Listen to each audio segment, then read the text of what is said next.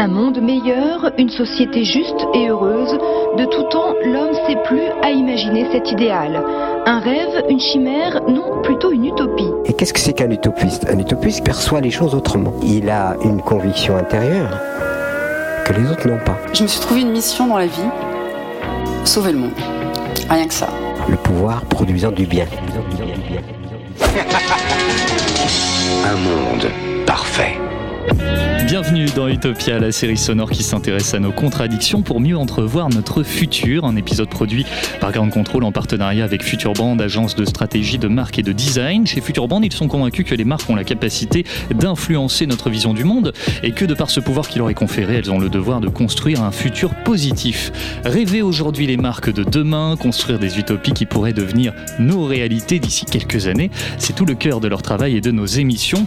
Qu'est-ce que la créativité D'où vient euh, l'inspiration Dans le cadre professionnel, la créativité peut-elle s'épanouir dans la contrainte C'est dans cette nouvelle émission Utopia euh, que nous allons essayer de répondre ensemble à, à ces questions avec nos invités. Aujourd'hui, j'accueille Raphaël Kostambase Kemzinski. Bonjour Raphaël. Bonsoir et bravo. J'ai un nom de famille particulièrement radiophonique. Je fais au mieux. Ravi de vous accueillir. Vous êtes directeur délégué coordination territoriale à l'université Sorbonne Paris-Cité, maître de conférence à Sorbonne Nouvelle, journaliste. Vous êtes également directeur du Festival des idées, on va en parler. Absolument. J'accueille également Alessandro Bolki, vous êtes directeur créatif exécutif chez Future Band.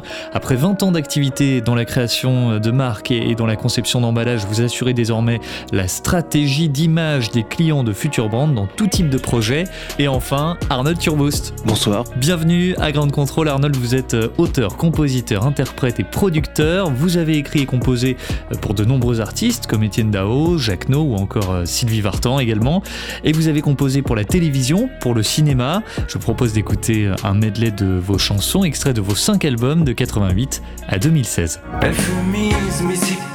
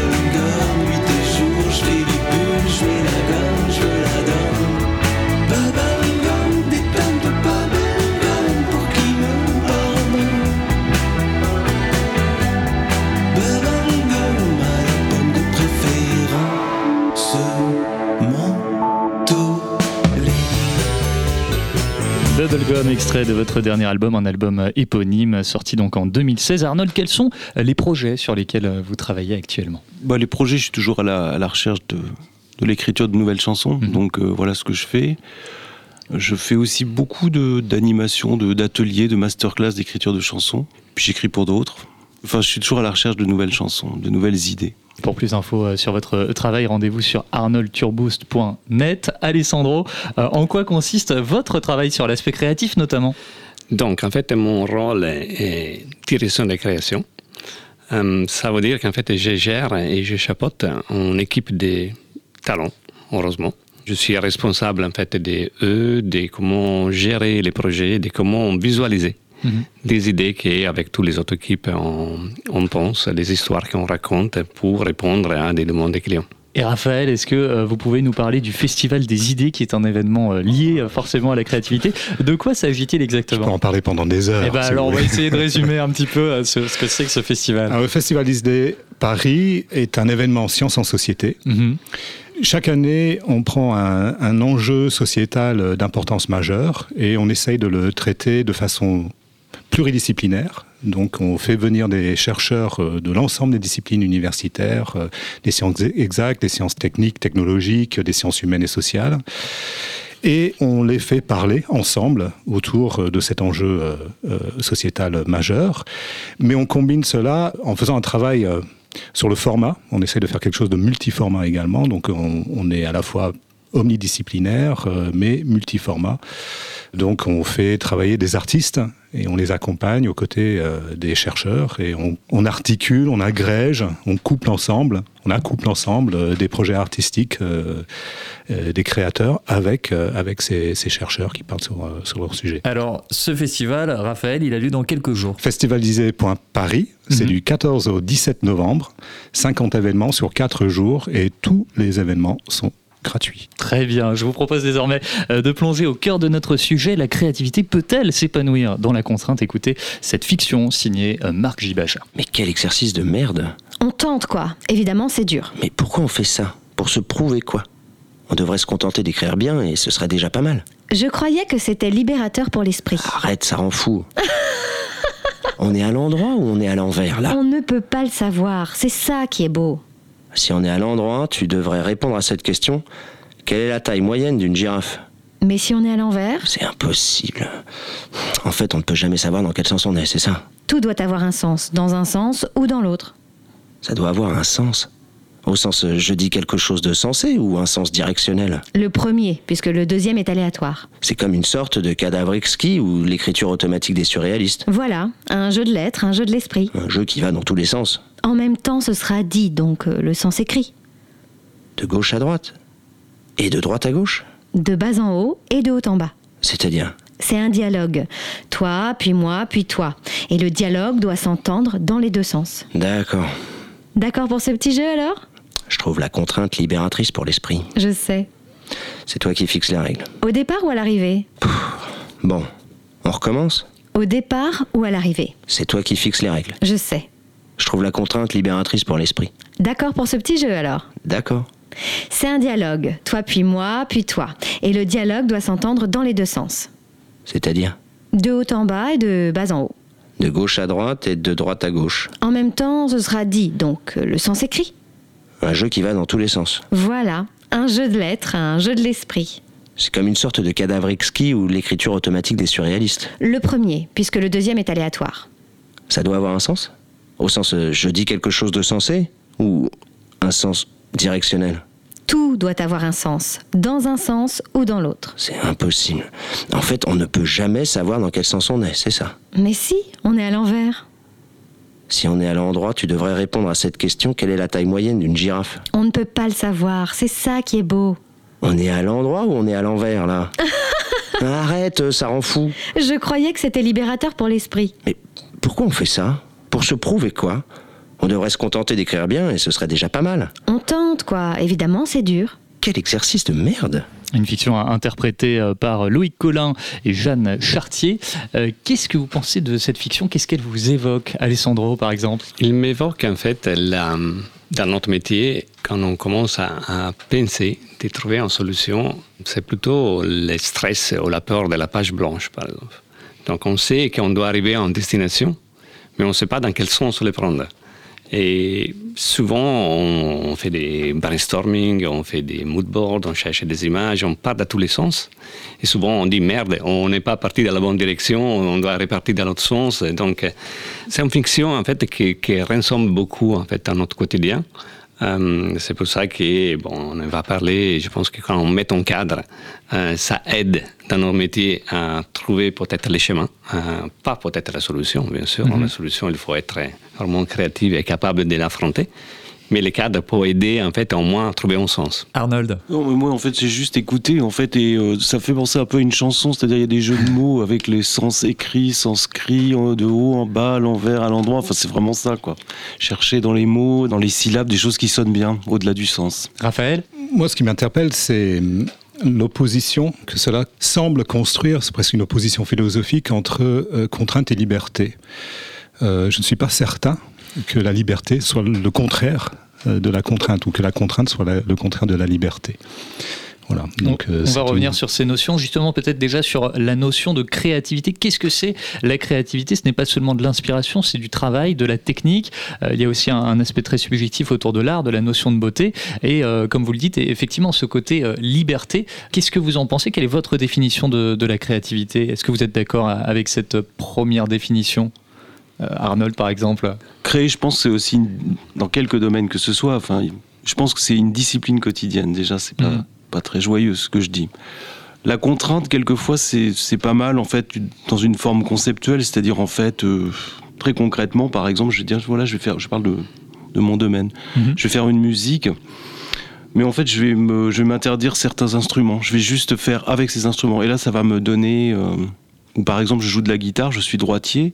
Je vais me donner une contrainte, je vais jouer de la guitare à l'inverse de la, de la main gauche. Et donc c'est vraiment une contrainte, mais ça va m'amener de nouvelles idées. où on va utiliser un piano avec seulement les touches noires, euh, par exemple. Euh, quand on parle de, de contraintes, il peut euh, s'agir de contraintes de temps, de délai, de cadre, de format. Également, on va revenir euh, sur ces différentes euh, possibilités. Je suis allé poser cette question au grand contrôleur. D'après vous, la créativité peut-elle s'épanouir dans la contrainte? Voici leur réponse. Je me considère pas comme quelqu'un de très créatif, mais ce que je crée, entre guillemets, ce sera toujours dans un espace extrêmement contraint. Et je pense que j'en ai besoin aussi de la contrainte, sinon je ferais rien. Bah, ça dépend parce qu'une contrainte, enfin, si c'est pour guider ou pour axer une idée, ok.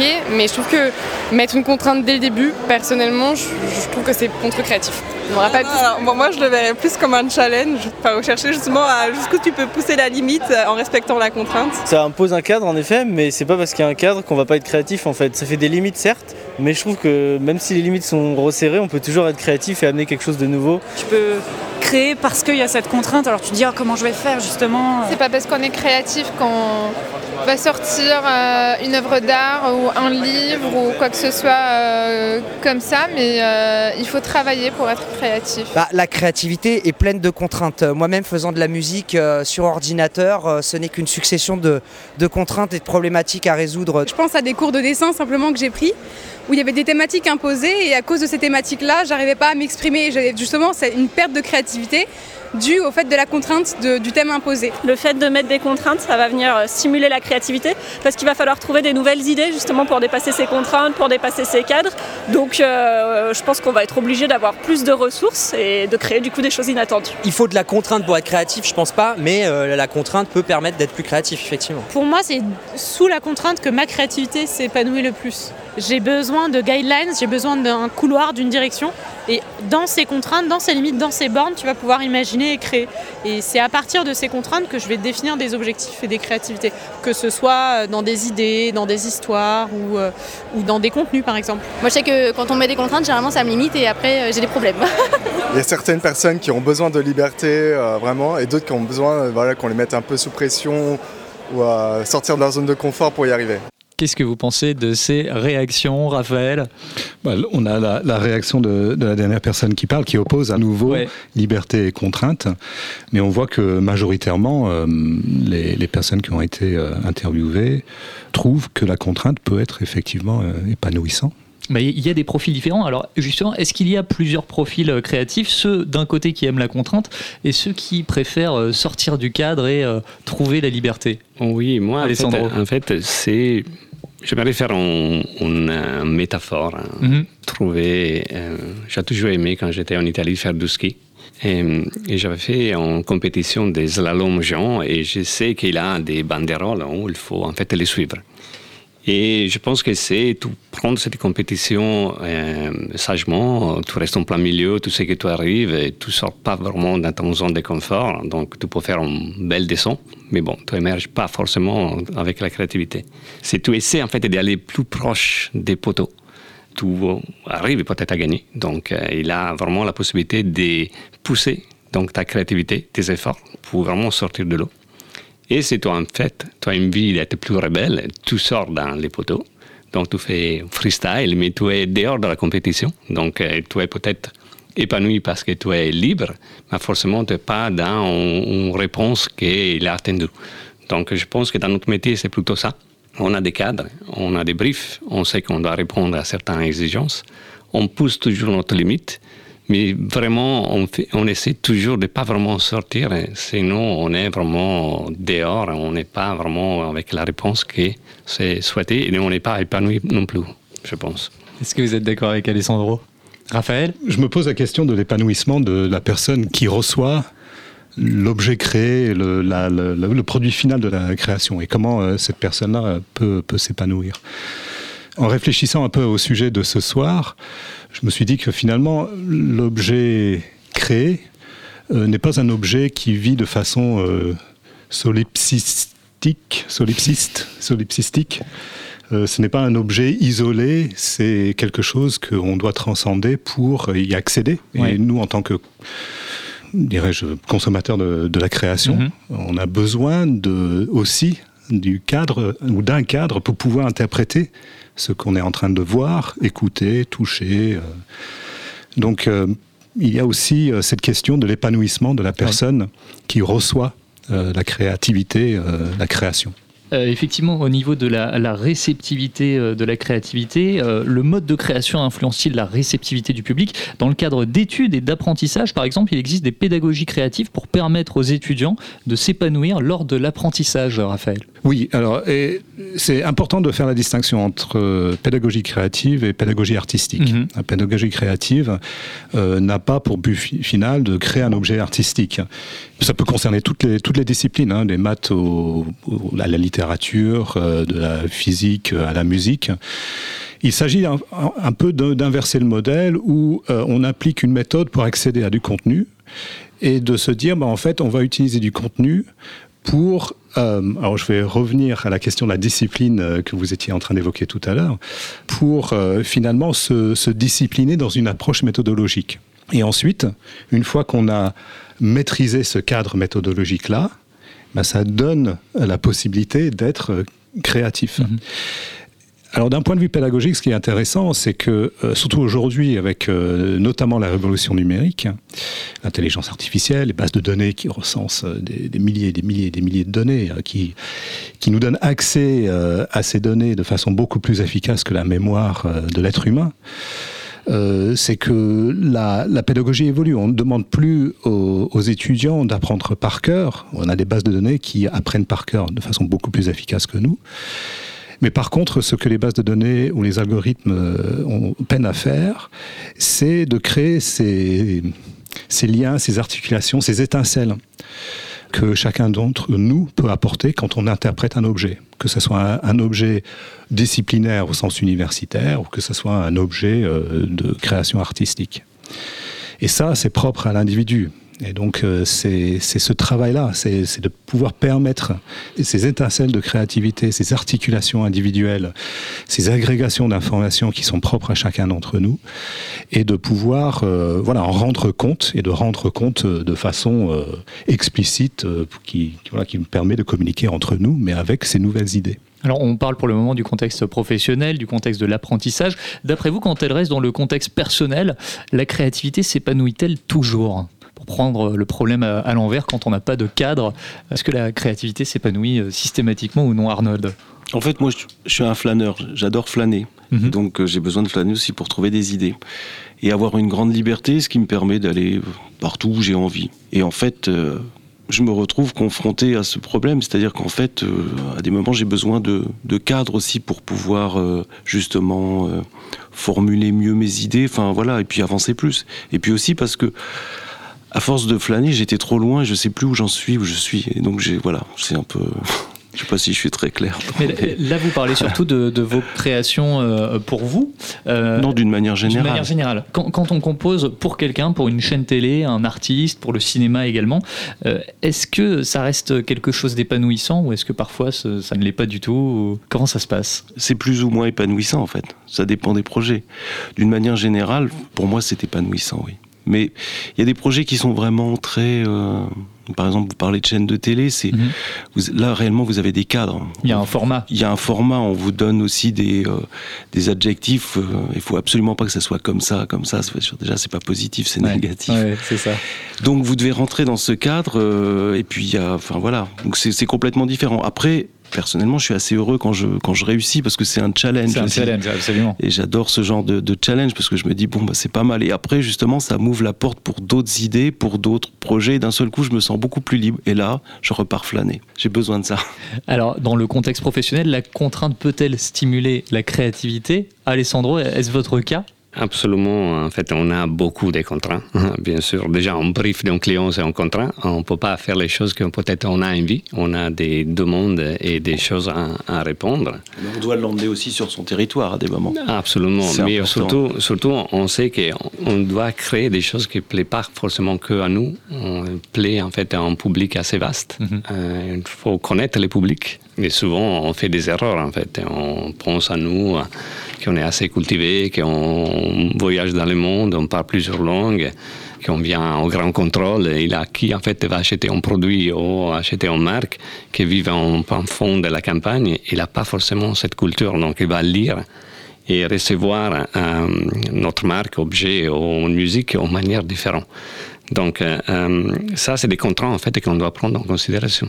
Ce que vous dites, ça, ça rejoint effectivement une idée intéressante, c'est que contrairement à quand on crée pour soi, quand on crée pour un client, on doit chercher à plaire, quitte à parfois peut-être aller à l'encontre de ses propres goûts, voire même de ses valeurs. Est-ce que vous êtes d'accord avec ça? Est-ce que vous l'avez déjà vécu peut-être? Je suis pas forcément d'accord avec ça. En fait, je pense qu'on doit plutôt emmener le client dans ses goûts, à moins qu'on ne sache pas, qu'on soit à sec. Mais je pense que c'est important parce que le client, il va vouloir, euh, je sais pas, il va avoir des références. euh, Enfin voilà, c'est- une aventure et il faut aller jusqu'au bout de l'aventure. L'écouter trop, c'est dangereux. Après, vous vous trouvez confronté en fait en, en fin de parcours à ce que l'on vous dise j'aime pas. Ah, là, ça arrive. Ben oui, c'est ça en fait. Non, mais la question, c'est que, bien sûr, on met toute notre expérience, notre savoir-faire et notre goût pour essayer de faire les choses comme on a envie qu'elles soient. Euh, mais bien sûr, après, on a la confrontation avec la réalité. Donc, euh, notre travail, on ne s'arrête jamais, en fait, de penser, de porter de la beauté. Mais bon, on revient à la question d'avant. Est-ce que c'est subjectif? Oui. Qu'est-ce que, quand on parle de ça, à qui plaît, à qui plaît pas? Donc, euh, ça, c'est assez intéressant comme discussion. Raphaël, vous souhaitez réagir? Alors, c'est un peu compliqué pour moi parce que je ne suis Bien pas sûr. un créatif. Je suis c'est le- intéressant aussi d'avoir euh, un point de vue Je extérieur suis aussi. entouré de créatifs, mais je ne suis pas un, un- un créatif moi-même. Euh, mais si je reviens à la question du, du Festival Disney Paris, je me permets de faire Bien un sûr. peu de product placement. là, je, place, je place mon produit. Notre engagement n'est pas de faire du, du journalisme scientifique. Donc ce n'est pas forcément de répondre à un premier attendu du public. Euh, notre but, c'est bien de faire parler des scientifiques sur la science. Évidemment, ça veut dire qu'on va aborder des sujets complexes de façon complexe, puisqu'on ne fait pas une médiation euh, journalistique euh, qui, euh, qui essaye de faire de l'interprétation d'un objet complexe pour un public le plus large possible. Donc ce qu'on va faire, c'est qu'on va travailler le format. Et on va essayer, à travers le format, de faire en sorte que l'accès à la science explorée par les scientifiques euh, soit plus facile, soit plus direct, plus ludique, euh, qu'on soit un peu plus peut-être dans le jeu. Euh, et donc d'ailleurs, on, on crée beaucoup de jeux débats au sein de- du Festival des idées. On essaye d'échapper à la, à la conférence traditionnelle, frontale, où on a euh, euh, la maîtresse ou le maître qui parle devant un public euh, qui écoute cette voix, mais qui on essaye de faire interagir euh, voilà les chercheurs, euh, les chercheuses entre eux, entre elles, mais aussi avec le public dans l'esprit euh, euh, d'un jeu pour pouvoir faciliter l'accès à, à ces sujets qui sont extrêmement complexes. Je voudrais juste rajouter quelque chose. Arnold. Un exemple. Il m'est arrivé, une fois que j'avais les moyens de, de produire, de faire de la musique, de me couper complètement de ceux qui me donnaient ces moyens. Et donc j'ai fait de la musique, voilà, j'ai produit des, des chansons, des, un album par exemple. Et euh, j'ai pas du tout été dans le sens de ce qu'ils attendaient. Donc je leur ai fait écouter, ils ont pas du tout aimé. Pas du tout, pas du tout. Je les avais emmenés dans un territoire qui pensait pas du tout être le bon. Cependant, comme euh, pas mal de moyens avaient été engagés, ça m'est arrivé plusieurs fois, ils ont été obligés d'aller jusqu'au bout du processus, c'est-à-dire de proposer cette musique, euh, voilà. Et en fait, euh, bien malgré eux, il y a eu beaucoup de succès. Et le résultat leur plaisait finalement à la, à la fin? Le succès réconcilie d'une manière générale. Oui, c'est ça. non mais c'est vrai, c'est pour ça. Bon, l'inverse c'est vrai aussi, mais je voulais juste ajouter ça, et ça m'est quand même Mhm. arrivé assez Ouais. souvent. C'est un bon Donc exemple. en fait, euh, J'ai tendance, j'ai toujours eu tendance à, à éviter au moment de, de, créer ou de réaliser de, de la musique d'avoir euh, ce qui me donne les moyens, en l'occurrence les producteurs. Autre chose, quand on euh, travaille ou quand on crée euh, pour des clients, on a parfois très peu de temps travaillé dans l'urgence. Est-ce que pour vous, c'est aseptiser la créativité Par exemple, privilégier euh, la technique et, et ses acquis euh, à la liberté? Alors, je Alessandro. pense, oui, je pense que effectivement, on va pas assez de temps. C'est Ouais. un énorme contraint parce que euh, malgré on, dit qu'on est créatif, on n'a pas la science euh, infuse, on peut pas ouvrir juste le robinet et la créa qui sort sur la page. Donc des fois, on a besoin de chercher et ça prend du temps. Et une fois qu'on trouve l'idée, on a besoin de temps pour l'affiner, pour finir, pour faire des choses meilleures. Donc le temps est court, forcément, il n'est pas hein, au niveau des choses qu'on souhaite. Mais des fois, quand on a trop de temps, on, on perd. Oui, aussi, oui, on oui. va dans toutes les directions et on se dit, bon, on a le temps, on pourra attendre. Et là, on passe juste une semaine à chercher des idées. Après, on arrive à les derniers deux jours à, à faire la création. Donc, euh, il n'a pas un secret. Hein, je pense que c'est quelque chose. J'aimerais toujours avoir plutôt, plusieurs de temps, en fait, et d'avoir un débat, de, de vraiment échanger avec mon équipe. Euh, Mais des fois, c'est on a juste une semaine, on sait que dans cette semaine, on doit être efficace, et donc des fois, on, on arrive à sortir des choses qui sont extraordinaires juste avec un temps qui est restreint. Qu'est-ce que vous en pensez de la contrainte du temps? J'adore euh, travailler contre la montre. Ah oui? Moi, j'adore ça. Ça stimule J'adore cette pression, j'adore cette stimulation. Mes collaboratrices et mes collaborateurs, euh, je pense, euh, me détestent Ah pour ça. Mais euh, je rejoins ce que, ce que disait Alessandro sur. euh, Parfois, quand on a trop de temps, on, on rentre dans une logique de procrastination. Alors, la procrastination, c'est aussi un art, une discipline. Oui, mais souvent, on, procrastine. Voilà, on parle de flâner, mais parfois, on procrastine aussi. Enfin, en tout cas, c'est mon cas, je pense. Euh, ça m'arrive de procrastiner, mais je procrastine, je crois, pour ensuite me créer la contrainte du temps. Et donc, euh, d'être plus efficace, d'être peut-être, euh, sans prétention, être plus créatif. Parce que le, le- ce stress euh, du temps euh, provoque ces, ces étincelles. euh, provoque plutôt la créativité Parce que moi j'ai l'impression que ça peut aussi, euh, on, on prend parfois moins de risques quand on a peu de temps pour chercher à rentrer dans le moule et à, à faire quelque chose de, de- de plus classique et qu'on s'inspire plus qu'on invente peut-être. Qu'est-ce que vous en pensez? Non, je pense pas. Je pense que le temps, justement, le manque de temps, euh, toutes ces influences qu'on met de côté, toutes ces idées qu'on met de côté, d'un seul coup, elles doivent exploser et remonter à la surface. Voilà. Et donc, on est obligé de faire. C'est une course contre la monte et euh, parfois, c'est sur- c'est surprenant. Le temps peut être un déclencheur. Ouais, ouais, ouais. Et quand je dis, en fait, quand je dis flâner, c'est-à-dire de- quelque part, c'est ça aussi. Mais c'est pas avoir de, de ne pas avoir de barrière. Je parle pas de temps. Enfin, je parlais, je voulais pas dire le temps, en tout cas, de barrière de création. C'est-à-dire que je peux très bien faire euh, une musique ou je sais pas, enfin ou un texte dans ce style, et puis quelque chose qui n'a rien à voir. J'ai aucune barrière, tout ça. Et c'est pour ça qu'à des moments, je suis complètement perdu. Là, je me mets des barrières. Euh, pour vous, Alessandro, quand on crée aujourd'hui, il y a un autre aspect à prendre en compte, c'est l'aspect écologique. Absolument. En fait, c'est c'est un, un thème que je tiens au cœur hein, depuis longtemps et que c'est, je pense aussi dans, dans l'esprit de cet euh, podcast euh, quand on pense à un futur positif. Aujourd'hui, euh, l'aspect écologique, c'est en réalité. Euh, donc, on fait face à un million de plastiques qui flottent dans l'océan, des problèmes euh, sur la nature et, et sur le climat qui change. Et honnêtement, des fois, je me sens coupable parce qu'avec mon design, peut-être je vends plus de pots de yaourt ou des bouteilles en plastique. Et donc, je trouve qu'aujourd'hui, euh, c'est important en fait de réfléchir aussi, d'être créatif, de trouver des solutions qui impliquent peut-être moins, on utilise moins des matières comme la plastique ou des encres ou des papiers, et de trouver des solutions et de aussi parler avec les clients qui bien sûr l'ont bien compris que c'est un enjeu assez important aussi pour eux, de trouver des solutions que c'était pas euh, si euh, vous, euh, il y a cinq ans. Donc aujourd'hui, dans toute notre démarche, on pense en fait de voir un impact sur l'écologie sur notre planète parce que c'est notre vie en fait en, en jeu. Raphaël, dans le cadre du Festival des idées, il en est question aussi. Ah, Absolument. Oh, ben, il faut soigner aussi, euh, c'est important de soigner l'image du produit euh, que nous sommes en train de, de créer. C'est, euh, et, et les questions de développement durable sont, euh, sont centrales euh, aujourd'hui. Et ça, donc c'est le nombre de, de programmes que nous allons imprimer, la nature du papier sur lequel les programmes sont imprimés, le papier, la, quantité, les tote bags. Tout le mhm. monde adore. on, a un souci, c'est que le palpable, le tangible, est souvent valorisant. Donc, euh, quand on crée un festival, on veut voir le programme papier, on veut qu'il y a des goodies, des tote bags, on veut voir cette image, euh, voilà, physiquement reproduite, nous entourer, euh, construire notre environnement. Voilà. Sauf que il faut effectivement que l'environnement respecte aujourd'hui des principes écologiques qui sont fondamentaux. Arnold, est-ce que vous faites des chansons biodégradables J'étais en train de réfléchir. Euh, disons que la musique est de moins en moins physique. Enfin, je veux dire, euh, c'est beaucoup plus euh, maintenant on l'écoute. Oui, bien sûr. voilà. Pour autant, j'ai lu aussi des des analyses qui disent que en fait c'est extrêmement polluant aussi pour la mm. planète. C'est vrai. Tout Comme le quand système on du streaming. Oui, c'est ça en fait. Donc. Mais évidemment, je suis complètement d'accord avec ce que vous avez dit. Comment peut-on renouveler sa créativité, remettre en question ses idées, penser l'incroyable euh, Peut-être que c'est aussi euh, le thème de ce festival, Raphaël. effectivement, la thématique cette année, c'est penser l'incroyable.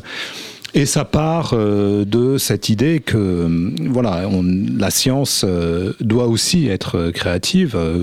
on parlait tout à l'heure de la métaphore du ski, et donc se dire que on a un cadre, mais parfois on aime bien frôler les périphéries, les marges de ce cadre-là pour voir jusqu'où on peut pousser ces frontières-là. Et évidemment, la science tend toujours à repousser les frontières, à faire de nouvelles découvertes. donc ça, c'est quelque chose de fondamental, et c'est pour ça qu'on voulait traiter ce sujet cette année, puisqu'on parle beaucoup de, fake news. Euh, ça serait bien de parler de real news, de, faits réels et pas de faits alternatifs. Et donc de voir comment la science euh, progresse, nous aide à progresser, repousse les marges, mais comment aussi prendre des risques, douter de soi, douter de choses, est aussi un enjeu scientifique pour faire avancer la pensée. Il est peut-être intéressant aussi d'étudier la créativité d'un point de vue scientifique. Arnold, est-ce que vous avez parfois du mal à vous renouveler dans la créativité? Oh bah, Constamment. Je cherche constamment. Pour moi, tout changement est, salutaire. En fait, euh, ce qui va contre, la, à mon avis, la créativité, c'est de, faire toujours la même chose.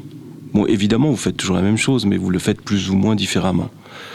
Donc euh, essayer de trouver de, justement à base de contraintes, mhm. ce dont on en revient là, pour, enfin pour pouvoir avancer. Et puis aussi peut-être euh, d'une façon plus rationnelle, une fois que vous avez trouvé un peu vos éléments, que vous savez dans quel euh, chemin vous allez aller, avancer, bien baliser ce chemin, c'est-à-dire en fait se donner toutes les chances. Penser à tout, c'est autre chose, c'est un autre sujet, mais c'est très très important.